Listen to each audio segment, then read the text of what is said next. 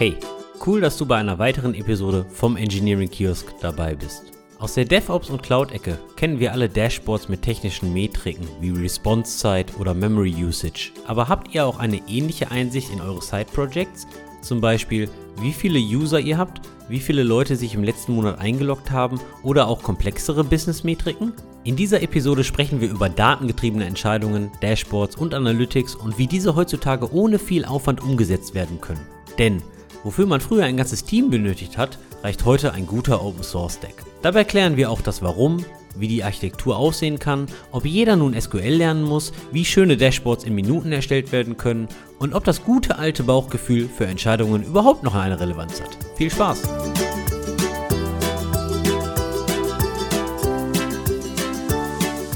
Andi, ich sag's dir gleich, du musst heute reden. Meine Stimme ist irgendwo im Keller, dank meiner Verkühlung oder damit du es auch verstehst, Erkältung. Also du musst heute reden. Keller ist ein gutes Stichwort. Und zwar wollen wir uns mal ganz kurz bei einem anderen technischen Podcast, dem Wartungsfenster, bedanken. Und zwar sind. Moment, wie, wie, wie schaffst du es immer denn, mit dem Keller zu verbinden? Keller, Es ist, ja, es ist ja erstaunlich, ich wirf dir irgendwelche Wörter hin und du findest einen Connex, aber wenn du jetzt Wartungsfenster mit Keller verbindest, dann ist ja wirklich komisch. Nee, das, äh, du, du bist wieder zu ungeduldig. Und zwar erinnert mich Keller immer an Serverraum. Serverraum erinnert mich an Datacenter. Datacenter erinnert mich an Cloud. Und so bin ich wieder beim Wartungsfenster, die in ihrer aktuellen Episode, nämlich ebenfalls das Thema unserer Episode 43 Cloud versus On-Premise die Entscheidungshilfe aufgegriffen haben. Wir haben dann natürlich immer nur über, geh mal nach Amazon, geh mal nach GCP, geh mal nach Azure und was skaliert und was skaliert nicht. Und die beiden haben das sehr, sehr schön gemacht, weil deren professionelles Umfeld ist etwas anders als unser in unserer in, puren Internetbubble. Und die beiden arbeiten primär mit dem Mittelstand und dem produzierenden Gewerbe, wo es dann ziemlich viel um Netzwerktechnik geht und Sie beleuchten das ganze Thema Cloud versus On-Premise mal, ich würde fast sagen, von einer anderen Perspektive, was sehr, sehr schön ist, wo man dann wirklich darüber spricht, ist das jetzt ein Rechenzentrum oder eher eine Besenkammer? Ich musste schon stark lachen teilweise. Aber so sieht halt die Realität aus. Vielen Dank dafür, Claudia und Patrick. Hat mir sehr viel Spaß gemacht, diese Episode von euch zu hören. Ja, ist wirklich cool. Es sind auch ein paar Details, ganz interessante Details dabei, wie zum Beispiel, was so ein Rack heutzutage kostet, wenn man es in einem Datacenter mietet, mit einem Uplink. Günstiger, als ich mir ehrlich gesagt erwartet habe. Oder dass manche Leute beim Bau eines Serverraums, Besenkammers oder was weiß ich nicht, auf die Löschanlage verzichten. Da muss ich auch sehr stark lachen. Aber nun gut, also ich glaube, jeder hat ein anderes Verständnis von Disaster Recovery und Incident, was? Auf jeden Fall war auch interessant, Sie haben die Folge Make and Buy genannt. Wir haben ja auch mal eine Make and Buy Folge, also Make oder Buy Folge gemacht, und zwar die Folge 12. Und wir haben das natürlich viel mehr von der Software-Seite betrachtet und wir sind halt im Web zu Hause, Web-Applikationen. Und nachdem die Claudia und der Patrick eher so im Rack-and-Stack-Business unterwegs sind, wie sie das eben genannt haben, können die das von einer ganz anderen Seite beleuchten, wo wir einfach wenig Ahnung haben und wenig Einblick. Ich war in meinem Leben noch nie in einem richtigen Datacenter. Keine Ahnung, wie es dir geht. Insofern hört da mal rein. Wirklich interessante Episode. Ich war schon mal in einem Datacenter, als ich das erste Mal in einem Datacenter war, fand ich so stark faszinierend, weil du hast halt ein bisschen über die, die Racks äh, und die Schränke geguckt und du hast halt wirklich Fußballfeld große Infrastrukturen und siehst halt einfach nur überall Kabel und es ist einfach super laut wegen den ganzen Lüftern. Also wir standen, glaube ich, in zwei, drei Meter auseinander und haben uns dann eigentlich nicht normal verstanden. Aber auch die Zugangskontrolle war schon hart. Also vorher Pass hinsenden, Erlaubnis und blabli blub, ne, mit allem, was dazugehört. War schon sehr beeindruckend, war aber schon so vor zehn oder zwölf Jahren. Da war ich noch etwas jünger, war natürlich dann die Racks dann vielleicht auch etwas größer. Bist du gewogen worden? gewogen? Ob ich, Ja, ob ich, ob ich, ob ich, wenn ich rausgehe, äh, mehr wiege oder was? Ja, scheinbar ist das ziemlicher Standard mittlerweile bei den Datacentern, dass man da auch gewogen wird, ja. Nee, ich wurde nicht gewogen. Ich ähm, muss auch zugeben, das war jetzt auch kein Datacenter, wo meines Erachtens nach Google oder Amazon oder so zu Hause war, sondern eher, ähm, war jetzt kein kleines Datacenter, war mitten in Düsseldorf. Aber nun gut. Aber wirklich passend zum letzten Thema, Cloud oder On-Premise. Und zwar war ja da sehr oft der finanzielle Vergleich. Und zwar, was ist eigentlich günstiger? Ist Cloud günstiger oder ist On-Premise günstiger? Und was wir da gemacht haben und was auch Claudia und Patrick gemacht haben, die haben sich erstmal Daten geholt und haben anhand von Daten entschieden. Und genau das ist heute unser Thema. Analytics und datengetriebene Entscheidungen. Du hast wieder eine super schöne Überleitung gebastelt. Wenn ihr den Stream jetzt gerade sehen könntet, der Wolfgang grinst wirklich, weil ich denke, er meint das wirklich ernst. Natürlich meine ich das ernst, ja. Du schaffst es in, in jedes Thema überzuleiten. Vom Keller direkt in die fünfte Etage zu Analytics. Aber um ganz ketzerisch mal zu fragen, was verstehst du unter datengetriebene Entscheidungen? Wenn ich hungrig in den Supermarkt gehe, dann wird mein Einkaufskorb mit hoher Wahrscheinlichkeit nicht datengetrieben gefüllt. Mache ich mir aber vorher eine Einkaufsliste, könnte mein Einkaufswagen deutlich datengetriebener gefüllt werden, weil ich ja vorher Daten habe. Ja, ist auf jeden Fall eine interessante Definition. Ich persönlich würde ja datengetriebene Entscheidungen einfach so definieren, dass man eben nicht aus dem Bauch heraus entscheidet, sondern irgendwelche fundierten Daten, Informationen hat, auf die man die Entscheidung basiert. Natürlich auch Bauchentscheidungen haben meistens mit Erfahrung zu tun, sind eigentlich auch irgendwie Daten, aber bei datengetriebenen Entscheidungen spricht man halt meistens wirklich von, von Hard Facts. Man hat zum Beispiel A-B-Testing auf einer Webseite, testet, ob der rote Kaufen-Button oder der blaue Kaufen-Button am Ende zu mehr Umsatz führt. Das ist so der ganz klassische Weg. Wir testen zwei Varianten aus, bekommen dann die Information, der blaue Button ist besser und dann stellt man auf den blauen Button um. Also das ist die ganz klassische Data-Driven Seite. Der Nachteil an dieser Data-Driven Decision ist eigentlich, dass man nur auf die Daten vertraut und gar nicht mehr dieses Bauchgefühl oder die Erfahrung, die man hat, zum Beispiel, wenn es um ein Produkt geht, mit einfließen lässt. Und aus dem Grund ist man jetzt immer mehr übergegangen zu Data Supported Decisions. Das heißt, man verwendet die Daten und Informationen, die man zur Verfügung hat, aber die eigene Erfahrung, die man zum Beispiel hat, die lässt man natürlich auch mit einfließen in die Entscheidungen. Und das ist vor allem wichtig, weil man eigentlich nie alle nötigen Daten zur Verfügung haben kann. Also ich kann mich erinnern, wir hatten einmal bei, bei Trivago so einen Test, den hat man immer wieder probiert durchzuführen. Und der hat aber immer schlechtere Performance gehabt. Also man hat immer weniger Umsatz gehabt, wenn man das durchgeführt hat. Aber trotzdem, von der User-Sicht war der eigentlich von der Usability viel, viel besser. Und man hätte sagen können, eigentlich ist es gut für den User, weil der kann sich dann besser durch die Webseite bewegen. Aber auf der Umsatzseite war es immer schlechter. Und so ist der Test eigentlich nie durchgesetzt worden, weil man halt immer auf die Daten vertraut hat. Bis man dann eben nach, ich glaube wirklich ein, zwei Jahren einfach gesagt hat, okay, wir machen das jetzt trotzdem und am Ende war es dann eine Verbesserung für den Benutzer. Also da sieht man auch, wenn man nicht alle Daten zur Verfügung hat, weil es ist natürlich viel, viel schwerer zu messen, hat eine Änderung Auswirkungen auf die Besucherinnen, auf das Besucherverhalten und vielleicht die Loyalität auf lange Sicht? Oder ist es jetzt eben nur eine Änderung auf der Umsatzseite und wir machen eine Entscheidung nur auf diesen Hard Facts, die wir gerade jetzt im Moment haben. Und darum ist es eben wichtiger, dass man Data Supported Decisions macht. Im Deutschen würde ich sagen, datengetriebene Entscheidungen geht eh auch in die Richtung, weil getrieben heißt ja, man vertraut nicht 100% auf die Daten, aber im Englischen wird auf jeden Fall sehr stark unterschieden zwischen Data Driven und Data Supported Decisions. Du hattest gerade das Wort fundierte Daten genannt. Immer wenn ich irgendwelche Graphen in irgendwelchen PowerPoint-Präsentationen oder generell Graphen sehe, dann erinnere ich mich an ein Sprichwort, glaube niemals an eine Statistik, die du nicht selbst gefälscht hast. Und wenn du jetzt von Data Supportive Entscheidungen und Hard Facts sprichst, frage ich mich, die Leute schauen sich keine Rohdaten an. Die Leute schauen sich schon irgendwelche Torten, Graphdiagramme, Plots von irgendwas an, irgendeine Kurve, die hoch oder runter geht oder wird dieses Sprichwort dann nicht viel wichtiger, dass du dann dir die Graphen so legst, wie du sie haben möchtest, weil ich bin mal ganz ehrlich, die richtige Visualisierung, die richtige Datenvisualisierung zu finden und anzuwenden, ist unglaublich schwierig. Ich hatte zum Beispiel mal einen sehr starken Lead einer Business Intelligence Abteilung, der sagte zu mir, ich kenne keinen einzigen validen Anwendungsfall, warum man ein Tortendiagramm machen sollte. Der sagte, das ist einfach nur irreführend, das sagt einfach viel zu wenig aus also er war halt fest der Meinung, dass Tortendiagramme eigentlich vom Markt verschwinden sollten.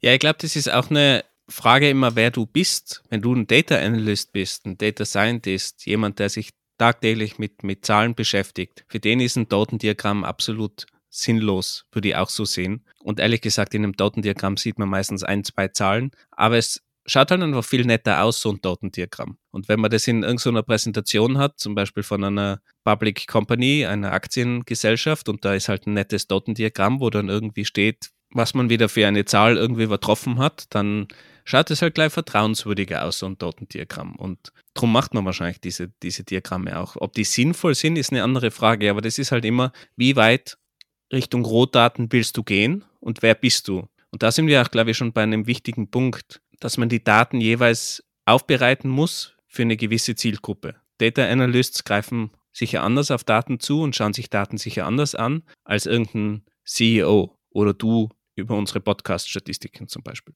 Datengetriebene Entscheidungen, datengestützte Unterscheidungen, Zielgruppe, habe ich alles verstanden. Jetzt ist es nun mal so, dass Daten ja das neue Gold sind, das neue Öl, oder ist das schon wieder ein Spruch von, von letzter Ja, das Dekade? ist schon wieder veraltet, das ist schon wieder vorbei. Ich, ich frage mich halt gerade so ein bisschen innerhalb einer Firma, wer macht denn die ganzen Sachen? Also machen das, also wer macht denn die ganzen Visualisierungen? Macht denn das nur Data Analysten und Data Scientists oder kann irgendwie jeder vollkommen auf die Daten zugreifen, irgendwie mit Lesezugriff, weil ich kann mir schon vorstellen, dass da ab und zu auch je nach Daten und je nach Firmenkontext halt sensible Daten drin sein könnten oder Daten, die gegebenenfalls gar nicht jedem zugänglich sein sollten. Also, also wie, wie ist das mit Datentrans, nennt man das Datentransparenz? Ja, ist natürlich ein wichtiger und guter Punkt, den du da ansprichst und ich glaube, da hat sich historisch auch extrem viel getan. Also gerade früher hatte man diese Spezialisten, diese Data Analysts, damals hatten sie nicht mal Data Analysts geheißen, vielleicht Business Intelligence Mitarbeiterinnen, die hatten so die, die Macht und die einzige Möglichkeit, sich irgendwie mit diesen Daten zu beschäftigen. Und meistens war es dann so, dass irgendwie die Geschäftsführung oder auch ein Team irgendwie gesagt hat, okay, wir brauchen diese Daten, wir wollen verstehen, wie dieses Produkt, dieses neue Feature performt, wie viel Umsatz da generiert wird, wir wollen irgendwie monatlichen Umsatz, jährlichen Umsatz, wir wollen da Sachen aufgeschlüsselt haben. Und dann haben sich irgendwelche Data Analysts hingesetzt und haben da SQL-Queries geschrieben und haben da dieses klassische Reporting gemacht und dann bekommt der CEO oder das Team einfach so monatlich, wöchentlich, täglich so PDF-Reports zum Beispiel gesendet. Das war früher so gang und gäbe, ist wahrscheinlich immer noch gang und gäbe in ganz vielen Firmen. Was man jetzt aber natürlich in den letzten fünf, würde ich mal sagen, bis zehn Jahren eigentlich so gemacht hat, ist, dass man immer mehr diese Daten zugänglich gemacht hat, dass die Teams und eigentlich fast jeder Zugriff oder mehr Zugriff bekommt auf die eigentlichen Daten und selbst Auswertungen machen kann. Weil auch von Product Ownern zum Beispiel wird erwartet, dass die vielleicht SQL schreiben können, aber zumindest grundsätzliche Datenauswertungen machen können. Natürlich passiert es meistens in irgendeinem Tool, das das Ganze erleichtert, aber die Personen sollen selber Reports erstellen können, sollen auch einfach vielleicht interaktiv mit so Graphen interagieren können, wenn das Tool das jeweils unterstützt, dass man vielleicht so in die Tiefe gehen kann, dass man eben nicht nur so einen statischen PDF-Report hat. Und je nachdem, wenn jetzt zum Beispiel in diesem Monat vielleicht irgendein neues Produkt eingeführt worden ist, dass ich dann auch schnell checken kann, okay, wie schaut denn dieses Produkt aus? Wie performt dieses Produkt? Und nicht, dass ich wieder extra einen Data Analyst fragen muss, bitte, wir haben da ein neues Produkt, kannst du jetzt bitte einen Report auf dieses Produkt auch noch schreiben? Also da hat sich, glaube ich, viel gewandelt und da haben sich vor allem die Tools auch gewandelt, was heutzutage möglich ist. Google oder so große Firmen haben damit angefangen, dass die wirklich alle Daten zentral zur Verfügung gestellt haben in einem einheitlichen Modell. Aber das war natürlich nur möglich, weil die so groß waren. Aber mittlerweile ist das ganze Toolset so fortgeschritten und macht den Zugriff auf Daten eigentlich so einfach, dass das mittlerweile eigentlich fast jeder in einer Firma eigentlich machen sollte. Natürlich hat man dann vielleicht Zugriffseinschränkungen nochmal und gerade wieder bei Aktiengesellschaften oder so wird es natürlich schwierig, dass man auf irgendwelche Umsatzzahlen zugreifen kann oder jeder in der Firma. Das muss man dann natürlich dementsprechend abbilden. Aber ehrlich gesagt, in den meisten Firmen spielt es gar nicht so eine große Rolle. Und da ist es wichtiger, wenn man einfach agil und schnell sich weiterentwickeln will, dass man Zugriff auf Daten hat und dementsprechend auch Auswertungen machen kann. Das ist aber jetzt interessant. Du sagtest gerade, eigentlich sollte jeder in der Firma in der Lage sein, eigene Dashboards zu erstellen, eigene Daten zu ziehen und so weiter und so fort. Bedeutet das in der Praxis, dass jeder irgendwie SQL lernen muss? Oder, weil ich kann mir schon vorstellen, dass diese Daten ja in irgendwelche Datenbanken sind, in der MySQL, in der Postgre oder ähnlich. Du hast gerade Google erwähnt, vielleicht auch in der BigQuery. Keine Ahnung, was da inzwischen jetzt alles gibt.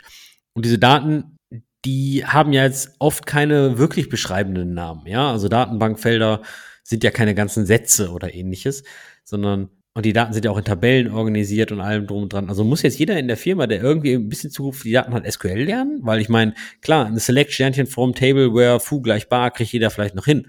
Aber besonders wenn es so um Summenbildung geht, äh, Prozentzahlen, ähm, Gruppierungen, äh, Cross-Joins über Endtabellen, Union-Statements, Havings. Also ich meine, da sind wir ja schon dann im Bereich äh, äh wirklich wirkliche Softwareentwicklung in SQL. Also ich glaube, dass mittlerweile sehr viele Leute SQL können. Ich glaube auch in einem Wirtschaftsstudium gehe mal davon aus, dass vielleicht so Grundlagen in SQL auch gelehrt werden. Aber die Tools haben sich so weiterentwickelt, dass du eigentlich auch ohne SQL imstande bist, grundlegende Abfragen zu schreiben, zusammen zu klicken, eigentlich nur. Und wenn du da jetzt in der Management-Ebene zum Beispiel bist, dann funktioniert das auch mit den heutigen Tools super einfach und das sollte eigentlich jeder können und imstande dazu sein. Aber wenn man natürlich tiefer gehen will, dann muss man vielleicht mehr SQL können, beziehungsweise kann dann halt auch dementsprechend andere Data Analysts fragen oder die Data Analysts oder Data Scientists bereiten Daten auf, dass die in einem einfachen Format zur Verfügung stehen, auch erklärt sind und darauf operieren dann die eigentlichen End-User, wenn ich sie mal so nennen kann. Du hast es jetzt schon das zweite Mal erwähnt, Daten aufbereiten und vorher hattest du es, glaube ich, Daten reinigen genannt. Aber was heißt das denn? Was, also ich kriege jetzt irgendwelche Daten, ich kriege jetzt, sagen wir mal, User-Logs oder ist, ist ja egal was. Was ist denn, was muss denn da gereinigt werden? Was muss denn da aufbereitet werden? Ja, vielleicht äh, gehen wir mal gleich direkt in die Architektur, wie so ein System aufgebaut ist. Also grundsätzlich hat man üblicherweise einfach ein, eine zentrale Datenbank, ein zentrales Repository, wo man alle Daten abspeichert. Das kann die klassische Datenbank sein, das kann eine spezielle Datenbank sein, das können Analytics-Datenbanken sein, wie, wie, keine Ahnung, ClickHouse zum Beispiel, oder wenn man jetzt in der Cloud ist, irgendwie BigQuery. Auf jeden Fall hat man ein zentrales System, wo man wirklich die Daten abspeichert. Natürlich ist es gar nicht so leicht, alle Daten dort reinbekommen, reinzubekommen. Wenn man natürlich jetzt nur eine Datenbank in der gesamten Firma hat, eine große Oracle, eine große Postgres-Datenbank, dann hat man eh schon alle Daten dort drin. Dann ist es natürlich einfacher, aber heutzutage hat man üblicherweise Daten in fünf verschiedenen Instanzen, vielleicht in MySQL, in Postgres, manche in Oracle, dann verwendet man irgendeine Cloud-Lösung, dann verwendet man irgendeine Software as a Service und überall hat man Daten. Das heißt, man muss zuerst diese ganzen Daten exportieren über die Schnittstellen und in eine zentrale Datenbank reinbekommen. Und dann hat man mal grundsätzlich die, die Rohdaten in dieser zentralen Datenbank vorliegen. Früher hat man das Data Warehouse genannt oder, oder heute so ein typisches Schlagwort äh, Data Lakes oder in der Fancy Business Welt heißt dann halt Business Analytics Platform oder Business Intelligence. Also diese ganzen Begriffe, die sind halt Buzzwords, die eigentlich alle etwas Ähnliches beschreiben, dass man halt in einer zentralen Datenbank oder Repository alle Daten zur Verfügung hat und ansprechen kann. Und wenn man diese Daten alle dann in, in diesem zentralen System hat, dann muss man die eben aufbereiten. Das kann, wie du jetzt gesagt hast, Cleaning sein, dass man irgendwie Ausreißer oder irgendwelche falschen Daten oder irgendwelche Daten, die keine Nullwerte beinhalten, die man vielleicht nicht für die Auswertungen haben will, dass man die vielleicht rausfiltert, dass man also gewisse Filterprozesse macht, aber dann vielleicht auch schon Gruppierungen macht. Zum Beispiel, so wie du gesagt hast, wenn man da dann irgendwelche komplizierten Joins machen muss. Im Idealfall hat man ja, wenn man jetzt als End-User auf das Ganze draufschaut, dann hat man die Daten schon in einer schönen Form vorliegen. Und um eben die Rohdaten in diese schöne Form zu bekommen, vielleicht ein paar Joins zu machen, eben wenn da ein Artikel drin steht, nicht nur die Artikelnummer hat, sondern auch den Namen des Artikels, oder irgendeine Artikelbeschreibung, da muss man dann meistens den Join machen, dass man einfach gewisse Joins macht, um die Daten dann möglichst einfach in einer schönen Form an den End-User schon weitergeben kann. Und das ist eben diese Aufbereitung, die man davor macht. Okay, du, verstehe ich. Du machst dann also da so eine Art Pre-Processing. Aber jetzt ist es ja so, dass du für ordentliches Pre-Processing ja schon irgendwelche Use Cases im Sinn haben musst, oder? Weil ich meine, Beispiel, wenn du jetzt Summen bildest oder so, dann solltest du natürlich schon wissen, okay, über welche Zeiträume wird denn gefiltert oder ähnliches, ja, weil, weil Summen Also die, Summen, die Summenbildung ist dann schon eigentlich für den End-User gedacht. Aber zum Beispiel eben, dass man diese zentrale Tabelle der Käufe, wenn wir jetzt von einem Webshop zum Beispiel sprechen, wo nur irgendwelche IDs drinnen steht, dass man die einfach schon vorjoint, dass man die mit die Produkte joint, mit den User-Daten joint, um dann eine große Tabelle zu bekommen, wo man das schon schön aufgelöst hat, wo dann steht Produktname, Stadt des Kunden oder Land, wo der Kunde ist, dass man diese Sachen schon automatisch hat, dass man nicht da wieder selber fünf Joints schreiben muss, okay, ich habe jetzt Country 5, was ist denn eigentlich Country 5? Ah, Country 5 ist Deutschland, okay, und der User 8, woher kommt er jetzt eigentlich? Und solche Sachen, dass, dass also das wirklich schon pre-processed ist, damit das einfach zur Verfügung steht, aber die Summen bildest du dann drauf. Also die Idee schon, dass man diesen Würfel, man spricht ja oft von so einem OLAP-Würfel, wenn man sich den bildlich vorstellt, wo man so mehrere Dimensionen hat, zum Beispiel eben die Zeit als eine Dimension, die Kunden als eine Dimension und die Produkte als eine Dimension, das ist so das klassische Beispiel immer, dann hat man so einen dreidimensionalen Würfel und jeder Punkt in diesem Würfel ist ein Einkauf von einem Produkt, von einem Benutzer zu einem gewissen Zeitpunkt. Und diesen Riesenwürfel, den verwendet man dann, um die eigentlichen Anfragen zu machen. Wofür steht OLAP? OLAP und OLTB ist das Gegenstück, ist Online Analytic Processing. Das sind OLAP Queries und OLTP ist Online Transactional Processing. Das eine sind die Analytics-Datenbanken. OLAP-Anfragen macht man in Analytics-Datenbank und OLTP ist die klassische Datenbank, wo es mehr um Transaktionen geht. Schnelle, kurze Transaktionen, viele Queries, die da gesendet werden. So der Live-Betrieb eigentlich. So hat man die zwei Sachen früher unterschieden. Heutzutage macht man eh fast beides automatisch immer im selben Datenbanksystem. Okay, wir preprocessen die Daten jetzt und joinen irgendwelche relevanten Beschreibungstexte für Menschen dagegen und so weiter und so fort. Bedeutet das dann auch, dass wir eine Kopie von den Daten anlegen? Dass wir diese dann doppelt vorhalten? Es kommt natürlich aufs System drauf an, aber meistens sind da im Hintergrund einfach nur die Queries, die dann dynamisch so wie ein View, also man kann auch ein View verwenden im Prinzip, der dann im Hintergrund dynamisch ausgeführt wird. Also man speichert nicht alles doppelt, aber manchmal kann es auch Sinn machen, das unter Umständen zu deduplizieren, äh, zu duplizieren. Das bedeutet, so Themen wie Datenbanken Normalform haben da gar nichts zu suchen, oder? Man optimiert es dann je für den Anwendungsfall und wenn der Anwendungsfall Analytics ist und in dem Fall das gerechtfertigt ist, dann optimiere ich das für diesen Anwendungsfall und dann kann ich Normalformen einfach mal weglassen oder ignorieren. Genau. Du hast zum Beispiel vorhin einmal ganz kurz ähm, eine spezielle Datenbanktechnologie erwähnt, ClickHouse. Was ist ClickHouse und warum ist die toll? Oder ist die toll überhaupt? Oder ist das jetzt einfach nur vor auf deinem Screen durchgeflogen? ClickHouse ist ein MySQL Drop-in Replacement, das vor allem für Analytics Queries optimiert ist. Also dass die typischen analytischen Anfragen schneller sind, eben auf diese OLAP Queries optimiert ist und nicht auf die OLTP Queries optimiert sind. Aber da gibt es äh, jede Menge. Also ClickHouse ist halt jetzt eine, eine Datenbank, aber es gibt natürlich auch in der Cloud ganz viele Produkte, kommerzielle Produkte. ClickView ist ein bekanntes Tableau. Microsoft hat natürlich was mit Power BI, AWS und GCP haben beides natürlich auch Produkte dafür. QuickSight heißt es bei AWS Data Studio, bei, bei GCP. Auf der Datenbankebene wäre es dann BigQuery im Hintergrund in, in Google Cloud. Uh, Looker wäre auch nur so ein Produkt, das die Visualisierung ermöglicht. Also die haben dann meistens auch Visualisierung eingebaut. Das sind nicht nur Datenbanken. ClickHouse wäre jetzt nur eine Datenbank, aber darüber baut man sich dann einen Visualisierungslayer, der dann eben deine beliebten Tortendiagramme auch zeichnet. Du hattest gerade gesagt, für Leute, die sich mit Visualisierung professionell beschäftigen, sind Tortendiagramme auch Blödsinn. Warum? Also keine Ahnung, ob das jetzt alle professionellen Leute auch befürworten, dass die wenig sinnvoll sind. Aber wenn ich es mir so überlege, ich habe auch in meinem Leben selten irgendwelche Tortendiagramme gemalt und habe auch wenig aus Tortendiagrammen bisher rausgelesen. Wie gesagt, es sind meistens zwei, drei Werte, die du da rauslesen kannst. Wenn du die Werte einfach in der Tabelle hast oder nebeneinander stehen, dann, dann hast du das im Prinzip auch. Und die ganzen kleinen Bereiche, wie, wie da die Aufschlüsselung ist, das kann man dann meistens eh nicht mehr lesen. Dann gibt es irgendwelche Linien zu den Prozenten, die eben nicht mehr lesbar sind in dem Tortendiagramm und sowas. Also persönlich bevorzuge ich da eine Tabelle, aber vielleicht arbeite ich auch zu viel mit Daten, dass ich den Sinn in Datendiagrammen nicht sehe. Okay, ich habe jetzt die Daten in meinem Data Storage, habe da ein paar Schritte zur Datenbereinigung gemacht, vielleicht auch schon zur Vorkalkulierung. So, und jetzt kommt ja meines Erachtens nach vielleicht sogar die Königsdisziplin.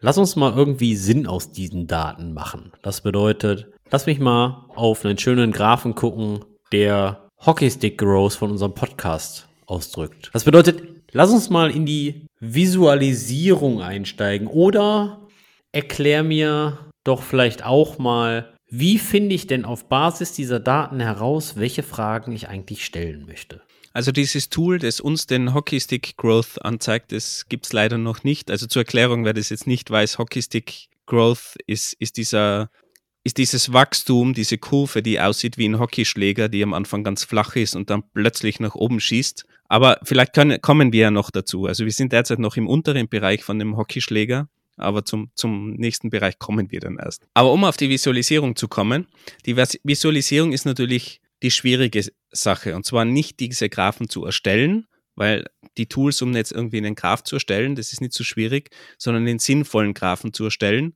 und auch zu wissen, was man denn überhaupt darstellen will.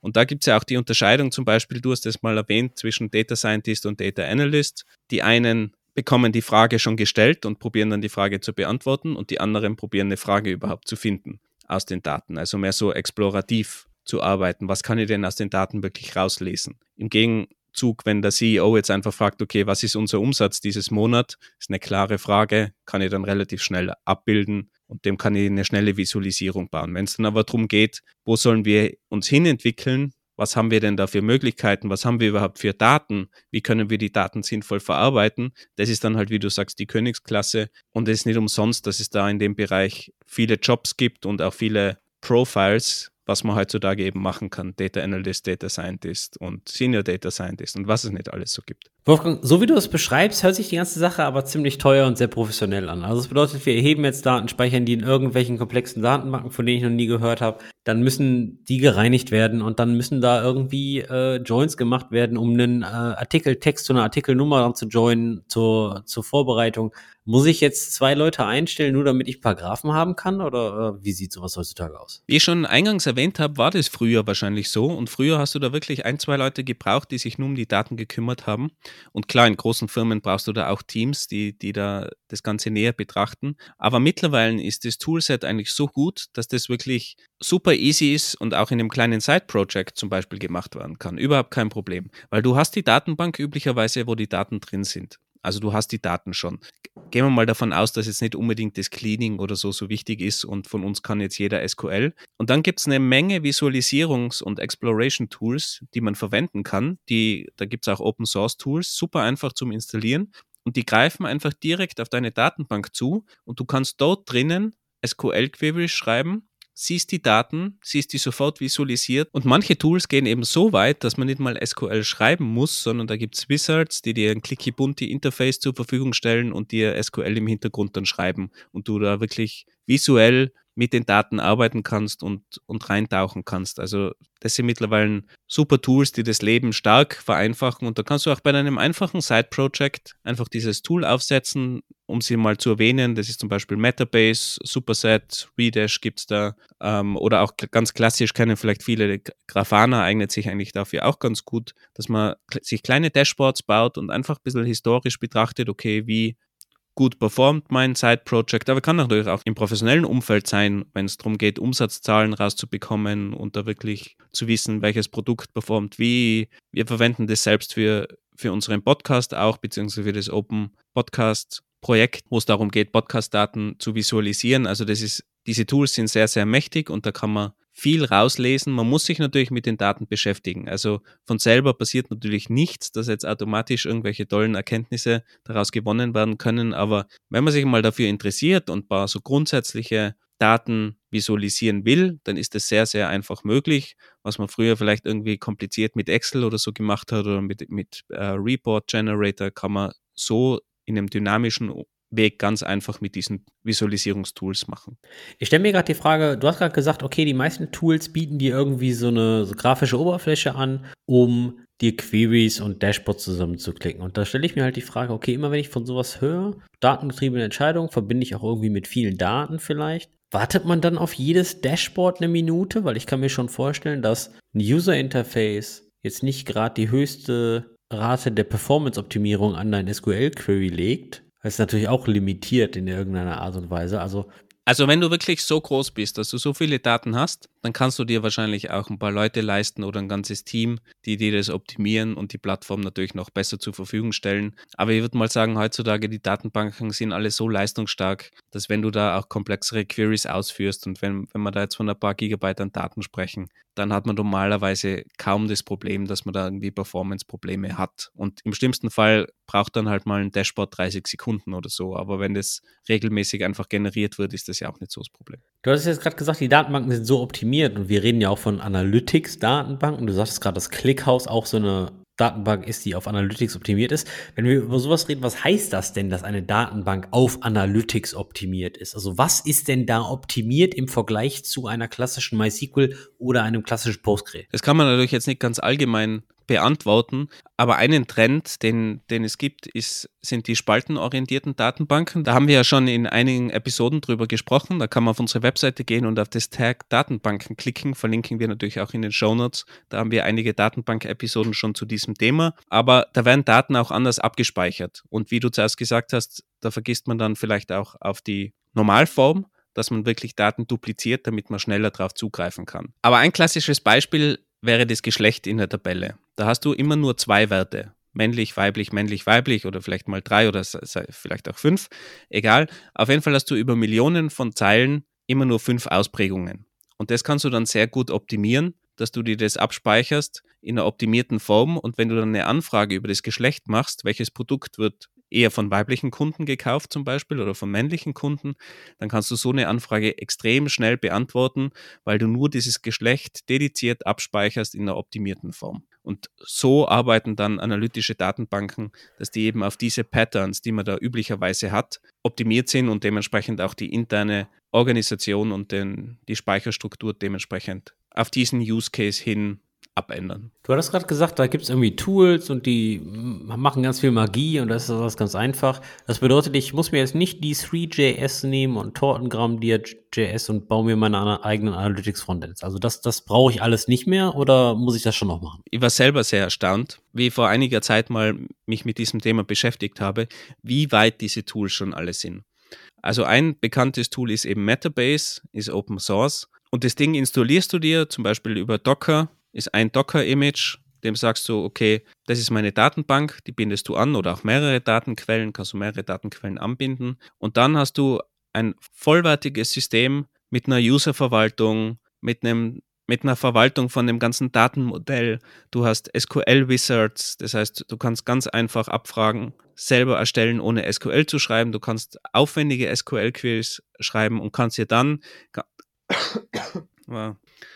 Warmes Bier, ich sag's dir. Und kannst dann auswählen, was für eine Visualisierung du haben willst, ein Datendiagramm oder irgendwelche Graphen, Tabellen, kannst diese sortieren, kannst es in Dashboards ablegen, kannst die Dashboards teilen über einen Public Link zum Beispiel. Du brauchst nicht mal einen User haben dann dafür. Das heißt, du kannst es auch mit der Außenwelt teilen. Das Ganze wird aktualisiert. Du kannst Alerts schalten, dass du bei E-Mails diese Reports zugesendet bekommst. Also das ist wirklich super, super einfach. Und da gibt es eben nicht nur Metabase, Superset ist ein anderes, das ist von der Apache Foundation, ist in Python primär geschrieben, ist vielleicht weniger user-friendly als Metabase, würde ich sagen, kann viel, viel mehr Graph-Typen. Die haben, glaube ich, so um die 300 Graph-Typen, die sie unterstützen. Also da hast du dann nicht nur ein Datendiagramm, sondern drei Variationen von speziellen Datendiagrammen wahrscheinlich. Aber da kannst du wirklich fancy Grafiken damit bauen. Dafür ist es vielleicht die Zielgruppe mehr in Richtung Data Analysts, also Leute, die sich wirklich mit, mit Daten beschäftigen, während Metabase wirklich super einfaches User Interface hat und, und sehr user-friendly ist. Und man da auch dann zum Beispiel bei, bei gewisse Graphen ganz einfach mit so einer Lupenfunktion eben so Drill-Down-Funktionen starten kann, dass man wirklich rein zoomt in die Daten, ohne dass man das irgendwie programmiert oder definiert, sondern dass man da also wirklich ganz, ganz einfach mit den Daten arbeiten kann. Der Vollständigkeit halber, Redash gibt es auch noch auf dem Visualisierungsmarkt, ist ebenfalls Open Source wie eben auch Superset und Metabase, ist auch in Python geschrieben, ist ein bisschen neuerer Player, ist meiner Meinung nach weniger user-friendly. Gibt es eigentlich ein deutsches Wort? User. Benutzerfreundlich? Ah, benutzerfreundlich, danke. Äh, ist weniger benutzerfreundlich, ist vielleicht auch ein bisschen mehr buggy, was ich so mitbekommen habe, aber hat auch sehr viel Potenzial und ist eben auch sehr, sehr leistungsstark. Grafana haben wir schon öfters erwähnt, in, in der DevOps-Welt kommt mehr aus der DevOps-Ecke, aber alle, die mal mit Grafana gearbeitet haben, da kann man natürlich auch im Hintergrund einfach SQL-Queries schreiben und sich ein Dashboard zusammenklicken. Ist jetzt aber weniger für diesen speziellen Use Case, für die Visualisierung, für die Exploration von Daten eigentlich gemacht und hat dadurch natürlich auch ein paar Nachteile. Aber wer natürlich jetzt schon Grafana hat und sich vielleicht schnell ein Dashboard zusammenklicken will, der kann natürlich das genauso mit Grafana machen, ohne jetzt was Neues wirklich aufzusetzen. Aber wie gesagt, die anderen sind super einfach. Das ist meistens ein Docker-Image. Die haben automatisch irgendwie 10, 20 Datenbank-Anbindungen built-in. Automatisch kann man also wirklich auf die meisten Datenquellen, Datenbanken zugreifen und kann sich dann schöne Statistiken zusammenbauen. Und wir können auch gerne mal so ein paar Statistiken verlinken. Wir haben auch kürzlich gerade was getweetet bezüglich Spotify und Apple, wie unsere Hörerschaft sich da verhält. Auch das war mit Metabase generiert. Da steckt einfach eine SQL-Query dahinter, die auf die Rohdaten zugreift und dann dementsprechend die Visualisierung in einer sehr schönen Form baut. Grafana kenne ich natürlich aus dem, wie du sagtest, DevOps Cloud-Bereich. Ich hätte es jetzt nicht direkt mit klassischen KPIs und Firmenanalytics in Verbindung gebracht oder ich habe auch bisher noch niemanden gesehen, der klassische AB-Test-Auswertungen mit Grafana macht. Wäre aber wahrscheinlich möglich. Also ich glaube, du könntest das schon so weit umbauen, weil du ja im Hintergrund auch nur SQL-Query schreibst. Insofern wäre das möglich, aber es ist nicht dafür gemacht, ja. Sofern du na, natürlich den SQL-Adapter drin hast und allem drum und dran. Aber ich würde fast sagen, dass Grafana schon eher für technisch versierte Leute ist, weil so wie das aufgebaut ist und auch wie du die Queries schreibst, je nach Datenbanken und so weiter und so fort, dann gibt es natürlich Grafana eigene Funktionen, wenn es an die, an die Zeitfilter geht und Co. Ja, was mir einfach wichtig ist, ist, dass man Grafana vielleicht auch oft vergisst. Du bist jetzt ein Techie, ein Developer und hast da ein cooles Side-Project und setzt dir da ein Grafana-Dashboard auf für deine Server-Metriken. Und wenn du dann irgendwelche Business-Metriken haben willst, wie viele neue Sign-ups hat man oder solche Dinge, dann überlegt man sich da vielleicht schon, ah, jetzt will ich, brauche ich ein Metabase oder ein Superset oder whatever.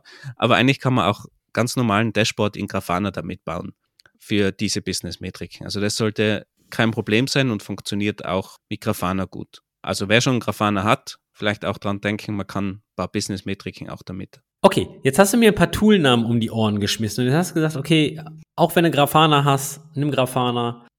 Welche Tipps würdest du mir in die Hand geben, wenn ich jetzt wirklich mich heute Abend nochmal hinsetze und mal versuche, mein erstes Dashboard zu bauen? Was denkst du, worauf sollte man achten? Was sind die zwei oder drei Do's in die zwei oder drei Don'ts, die du Neulingen an die Hand geben würdest?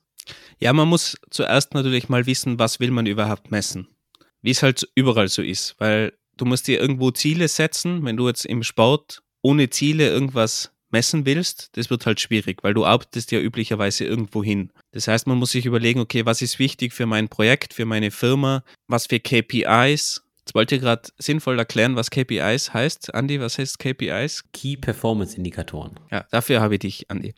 Key Performance Indikatoren, wie heißt das auf Deutsch? Ich weiß es nicht. Ich gebe das jetzt bei DeepL ein. Äh, Schlüsselkennzahlen, Andi? Wichtige Leistungsindikatoren. Ah, Leistungsindikatoren klingt natürlich noch besser.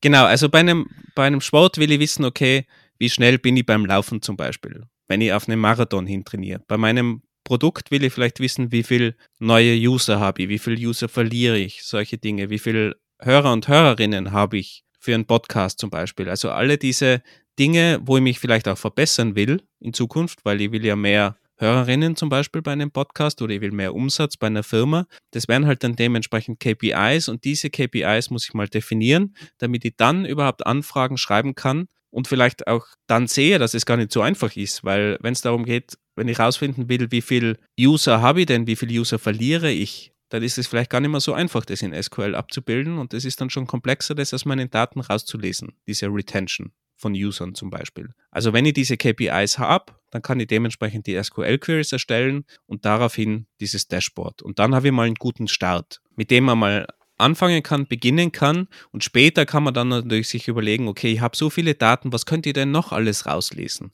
Was habe ich für Daten zur Verfügung? Kann da explorativ durchgehen? Wenn ich da zum Beispiel jetzt Podcasts wieder als Beispiel nehmen darf, wenn wir herausfinden, wie viele Hörerinnen wir haben pro Episode und wir auch sehen über Spotify und Apple, wie viel Prozent von einer Episode werden angehört, dann können wir auch Rückschlüsse daraus ziehen, wie interessant Themen sind und welche Themen bei unserer Hörerschaft gut ankommen. Und solche Dinge wird man vielleicht nicht beim ersten Dashboard natürlich herauslesen und probieren zu beantworten. Aber diese Dinge kann man dann über die Zeit, wenn man mehr mit den Daten arbeitet, natürlich auch rauslesen und sich vielleicht dann auch Gedanken machen, was, was kann ich denn noch alles aus meinen Daten rausbekommen, wenn ich sie sinnvoll verbinde, Korrelationen vielleicht mache in den Daten, um dann eben meine Entscheidungen in Zukunft besser treffen zu können. Wenn ich dich jetzt so reden höre, mit explorativ, ich, ich schaue mir die Daten an, überlege, was ich wirklich wissen möchte, lese die Daten, überlege, ob ich noch eine Follow-up-Frage habe und so weiter und so fort, dann hört sich das ziemlich aufwendig und zeitintensiv an. Wie viel Zeit verbringst du eigentlich in den Daten für deine nächsten Entscheidungen? Sehr wenig, weil ich ein sehr bauchgetriebener Mensch bin. Wundervoll, dass wir eine, eine Episode über datengetriebene Entscheidungen machen. Klasse. Aber, aber das, das ist ein gutes Stichwort. Ist der Bauch generell falsch oder ist das, sind datengetriebene und datenunterstützte Entscheidungen the new normal? Also fällt der Bauch komplett weg? Also wie gesagt, ich glaube, dass der Bauch schon auch lernt, weil es ist ja einfach die Erfahrung, die man hat. Man hat irgendwas gelernt und man weiß nicht genau so, warum das ist, aber man hat halt einfach aus der Erfahrung gesehen, das funktioniert gut und darum macht man es wieder. Man sollte halt nicht darauf alleine das Ganze basieren und ich glaube, Daten sind schon sehr, sehr wichtig, weil auch wenn wir jetzt wieder bei dem Podcast-Thema sind, wir haben, wir zwei haben natürlich eine sehr genaue Meinung, was interessante Themen sind und wir haben aber keine Ahnung, wie die Hörerschaft so draußen reagiert. Und das haben wir auch gesehen, wie das Wartungsfenster ganz anders an Dinge herantritt. Und diese Sachen kannst du dann über Daten am ehesten lösen, indem du eben die Daten sammelst und dann mehr Informationen bekommst, als was du jemals mit deinem Bauchgefühl abdecken könntest. Und da sind natürlich Daten schon hilfreich. Und ich versuche natürlich auch möglichst viele Daten zu bekommen, aber man hat halt nicht immer alle Daten zur Verfügung. Und sogar wenn man alle Daten zur Verfügung hat, heißt es nur lang nicht, dass die, die Entscheidung so einfach ist. Wenn wir als Beispiel nehmen die ganzen Covid-Entscheidungen, da waren die Daten vorhanden. Du hast genau gewusst, wie viel Geimpfte, wie viel Infizierte, die Daten waren alle da. Aber dann eine Entscheidung zu treffen, politisch, politisch, was du daraus machst mit den Daten, ist ja auch nicht so einfach. Also nur weil du Daten zur Verfügung hast, heißt es noch lange nicht, dass die Entscheidungen einfacher werden. Aber du hast halt das als zusätzlichen Input zu deinem Bauch vielleicht auch, zu anderen Meinungen. Und wenn die Daten natürlich gut sind, Daten können natürlich auch einfach schlecht sein und dementsprechend nicht wirklich verwendbar. Aber wenn die Daten möglichst gut sind, dann helfen sie dir bei deinen Entscheidungen. Und das sind eben genau diese Data Supported Decisions. Jetzt hast du gerade darüber gesprochen, okay, wenn wir uns zum Beispiel die Hörer von unserem Podcast ansehen, um herauszufinden, welches Thema interessant ist. Jetzt ist es natürlich bei Podcasts so, genauso wie bei sehr vielen anderen Medien, dass es dieses klassische Sommerloch gibt. Das bedeutet, du hast Faktoren, die du nicht beeinflussen kannst, die deine Daten beeinflussen. Und jetzt stelle ich mich die, mir die Frage, da gibt es ja was, so, sowas wie die statistische Signifikanz. Ab wann sind denn diese Daten aussagekräftig? Und da frage ich mich, nur weil ich die Daten habe, heißt das ja nicht, dass sie aussagekräftig sind, oder? Jetzt mal angenommen, wir haben das Sommerloch überstanden. Und angenommen, die Monate oder die Jahreszeiten spielen bei unseren Hörern jetzt eine Rolle, okay, und jetzt sind wir im Ende September, Anfang Oktober. Und aus irgendwelchen Gründen haben wir ganz viele Hörer aus München. Was ist denn Ende September, Anfang Oktober immer in München? Ich denke, dass das Oktoberfest schon einen Einfluss auf unseren Podcast haben könnte. Und jetzt frage ich mich natürlich, inwieweit sind unsere Podcast-Hörerdaten signifikant oder statistisch relevant, wenn das Oktoberfest ist? Also grundsätzlich bei unserem Podcast ist mal ganz klar, dass alle Episoden nachgehört werden. Egal ob bei Oktoberfest, bei Sommerloch oder sonst was. Unsere Hörerinnen sind so committed, dass alles nachgehört wird.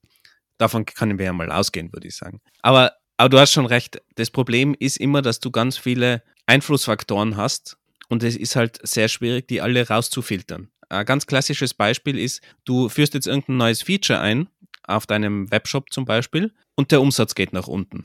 Dann würdest du meinen, okay, bei diesem Feature, das hat negative Auswirkungen und damit verkaufen wir weniger. Jetzt kann es aber sein, dass im Hintergrund zufällig zur selben Zeit irgendwie das tolle DevOps-Team oder die Admins irgendwas geändert haben und die Webseite ist plötzlich um 20% langsamer und nur darum gibt es weniger Käufe. Das heißt, wenn du auch nur so einfache Tests machst, dann kann es natürlich sein, dass du gewisse Parameter einfach nicht kennst und die beeinflussen natürlich das Ganze. Oder eben auch Einflüsse von außen, Wirtschaftslage, andere Dinge. Und das macht es natürlich dann schon schwieriger mit einzuberechnen. Beim e darum gibt es ja dieses A-B-Testing, dass ich eben parallel zwei Tests laufen lasse, weil dann sind A und B langsamer durch die Änderung durch die Administratoren und dann sollte das rauslesen können. Aber das ist nur ein Beispiel und das zeigt halt, wie schwierig das Ganze ist mit Daten und wie Daten auch falsch interpretiert werden können, vielleicht manche Daten eben falsch sind oder man einfach die Entscheidungen dann falsch trifft. Und darum ist es eben wichtig, dass man nicht nur auf die Daten vertraut und halt auch sinnvoll mit den Entscheidungen umgeht und da durchaus auch noch ein Bauchgefühl oder andere Faktoren mit einbezieht und nicht nur die reinen Daten und nur Daten, das ist das einzig wahre. Und manchmal hat man auch einfach keine Daten. Das kann natürlich auch passieren oder zu wenig. Da spielt übrigens auch dieses Thema mit qualitative und quantitative Daten noch mit rein, weil du kannst natürlich auch, wenn du ganz viele quantitative Daten von deinem von deinen Logs, von deinem Webserver hast, kannst du natürlich auch qualitative Daten erheben, indem du User-Umfragen machst. Und da hast du vielleicht dann weniger Daten, aber bekommst halt zusätzlich noch mehr Dimensionen mit rein. Und da kannst du natürlich auch vielleicht so technische Fehler oder so dadurch abfangen, weil du halt diese qualitativen Daten auch nochmal hast. Also auch da kannst du natürlich probieren, mit qualitativen und quantitativen Daten mehr Informationen zu bekommen, um die Entscheidungen dann noch besser zu treffen. Aber immer wenn ich jetzt sowas höre wie User-Umfragen, dann denke ich immer an manu manuell erhobene Daten und dann denke ich immer an einen erhöhten Säuberungsaufwand, einen erhöhten Cleaning-Aufwand, weil die ja nicht maschinell strukturiert erhoben wurden. Ja, oder du brauchst gar nichts cleanen, weil du hast nur 50 Leute befragt und dann liest du dir einfach diese 50 Fragebögen durch oder 20. Aber die können auch sehr aussagekräftig sein und sehr hilfreich. Ich glaube, ich würde sogar die 50 Antworten irgendwie automatisieren. Ich glaube, ich würde da stundenlang reinsetzen, um irgendwas zu automatisieren, was vielleicht in, in 10 Minuten gelesen werden würde. Ja, wenn du gerade so freie Textfelder hast oder, oder freie Fragen, wo du halt sagst, okay, was stört dich, was würdest du besser machen, so offene Fragen, dann ist es halt schwieriger, das zu automatisieren und in irgendeine tabellarische Form zu bringen. Ist natürlich teilweise auch möglich, aber solche qualitativen Umfragen haben meistens einen anderen Zweck und ergänzen dann nur die quantitativen Daten dementsprechend. Für diese Bereiche, die eben über die quantitativen Daten nicht abgefragt werden können. Wen würdest du denn von den großen Firmen als Vorreiter in dem Bereich sehen? Also wo weißt du zum Beispiel, dass das wirklich in Fleisch und Blut übergangen ist? Ja, ich würde jetzt Trivago sagen aber teilweise eben sogar zu datengetrieben unter Umständen. Aber auch Google hat ganz früh damit angefangen und, und die haben eben ein zentrales System zur Verfügung gestellt, wo jeder in der Firma Zugriff auf alle Daten hat, möglichst einfachen Zugriff, um eben solche datengetriebenen Entscheidungen treffen zu können oder mehr Daten und Informationen zur Verfügung haben. Aber es ist ja nicht nur ein System, das du brauchst. Du brauchst auch die, die Kultur in der Firma, dass man einfach immer auf Daten zurückgreift, dass das auch normal ist, dass man Daten präsentiert und dass man einfach sagt, okay, ich bin der Product Owner, ich mache das jetzt so, weil ich glaube, das ist richtig, sondern dass es halt auch einfach dazugehört, okay, man schaut sich die Daten an, man präsentiert die Daten und daraufhin werden Entscheidungen getroffen. Also es, es hat natürlich viel damit zu tun, wie ist die Kultur, wie ist der normale Ablauf in einer Firma und erst dann, was habe ich für Tools jeweils zur Verfügung. Aber ich würde sagen, heutzutage muss eigentlich jede Firma oder auch jedes kleine Side-Project mittlerweile einfach mit Daten arbeiten, weil es einerseits so einfach ist, aber auch die Qualität der Entscheidungen natürlich besser werden. Und wenn man jetzt wachsen will mit dem Side-Project, dann glaube ich, muss man sich einfach die Daten anschauen, weil wenn man nur für sich selber arbeitet, das kann funktionieren, aber man muss meiner Meinung nach auf die User, auf die Audience einfach auch ein bisschen zugehen und probieren, die Audience, die User zu verstehen, um dann das Richtige eben zu bauen, sich dementsprechend weiterzuentwickeln. Und das trifft auf Firmen zu, auf Side-Projects, wo auch immer das ist. Du hattest gerade gesagt, dass man auch zu datengetrieben sein kann. Was heißt das? Ja, das ist eben das, was ich am Anfang schon erwähnt habe mit Data-Driven versus Data-Supported Decision, dass man eben nur alles auf die Daten legt und man kann keine Entscheidung mehr treffen, ohne die richtigen Daten zu haben. Weil das funktioniert eben nicht immer. Es gibt Situationen, da hast du zu wenig Daten, zu schlechte Daten. Manchmal macht es auch Sinn, sich über die Daten hinwegzusetzen. Eben, vielleicht riskiert man dann in einen Umsatzeinbruch, aber man hat glücklichere User am Ende. Also auch das kann eine gewisse strategische Entscheidung sein. Und man kann eben nicht alles mit Daten entscheiden, aber Daten sind auf jeden Fall eine super hilfreiche Informationsquelle und gerade heutzutage mit den einfachen Tools, mit diesen Visualisierungstools, die meisten Dinge habe ich schon in der Datenbank, gibt es eigentlich keine Ausrede mehr, dass man die Daten nicht sinnvoll verwenden kann. Mein, mein Problem ist bei solchen Dashboards und allem drum und dran, ab und zu frage ich mich eigentlich, auf was gucke ich denn da? Auf welche Daten sehe ich hier, wie interpretiere ich die und was sagen sie mir? Ab und zu komme ich mir halt so vor, wie ich lese Quellcode, den ich vor einem Jahr geschrieben habe. Und vielleicht schreckt mich das so ein bisschen ab, immer nur auf Dashboard zu schauen. Sie sind natürlich super schön, allem drum und dran. Wie umgehst du diese Problematik, dass du weißt, auf welche Daten du genau schaust oder wie du diese Daten interpretieren solltest? Ich habe das zum Beispiel im, im DevOps-Umfeld, im SAE, im Infrastrukturumfeld relativ oft. Wir sehen eine Metrik und wir wissen nicht genau, was diese Metrik aussagt, weil ich zum Beispiel das, das Dashboard nicht gebaut habe. Ja, das ist natürlich ein guter Punkt, den du da anschneidest. Das ist so ähnlich wie die Dokumentation. Du musst natürlich auch die Dashboards dementsprechend dokumentieren, die Informationen dazusetzen.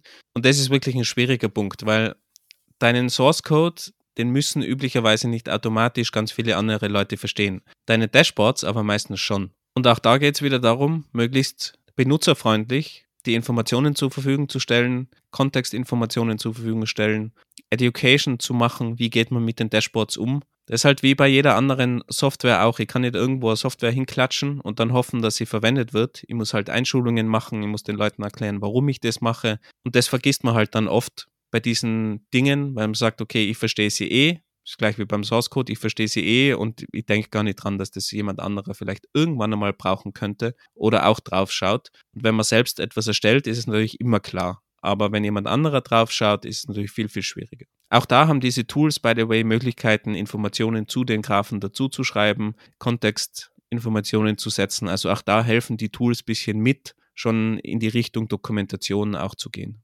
Wieder was gelernt. Ich habe immer gedacht, Grafana wäre so der Platzhirsch, aber ich habe mir gerade mal ein bisschen Metabase angesehen. Interessant. Also ich glaube, ich werde die Tage mal wieder einen Docker-Container runterladen und einen Docker-Container starten. Auch lange nicht mehr gemacht. Dann hoffen wir auf ganz viele neue Tweets, wo du unsere Podcast-Statistiken mit einem Metabase-Dashboard veröffentlichst. Und an alle Hörerinnen und Hörer, ihr müsst natürlich fleißig unsere Folgen haben, damit wir auch Daten haben, die wir dann wieder für euch veröffentlichen können. Ich hoffe, ihr habt ein bisschen Spaß gehabt, ein bisschen was über Daten getrieben, Daten unterstützte, Entscheidungen gelernt. Ich habe es auf jeden Fall und wir würden uns wie immer ein bisschen über Feedback freuen. Und natürlich auch über Unterstützung. Und die beste Unterstützung ist Mundpropaganda. Also bitte erzählt anderen Leuten über unser Podcast, schickt Episoden weiter, wenn ihr sie sinnvoll findet, damit wir endlich zu unserem Hockeystick kommen, den wir dann am Ende sehen wollen in unseren Dashboards. Dann bis nächste Woche. Bis bald und hoffentlich dann mit besserer Stimme bei mir wieder. Ciao.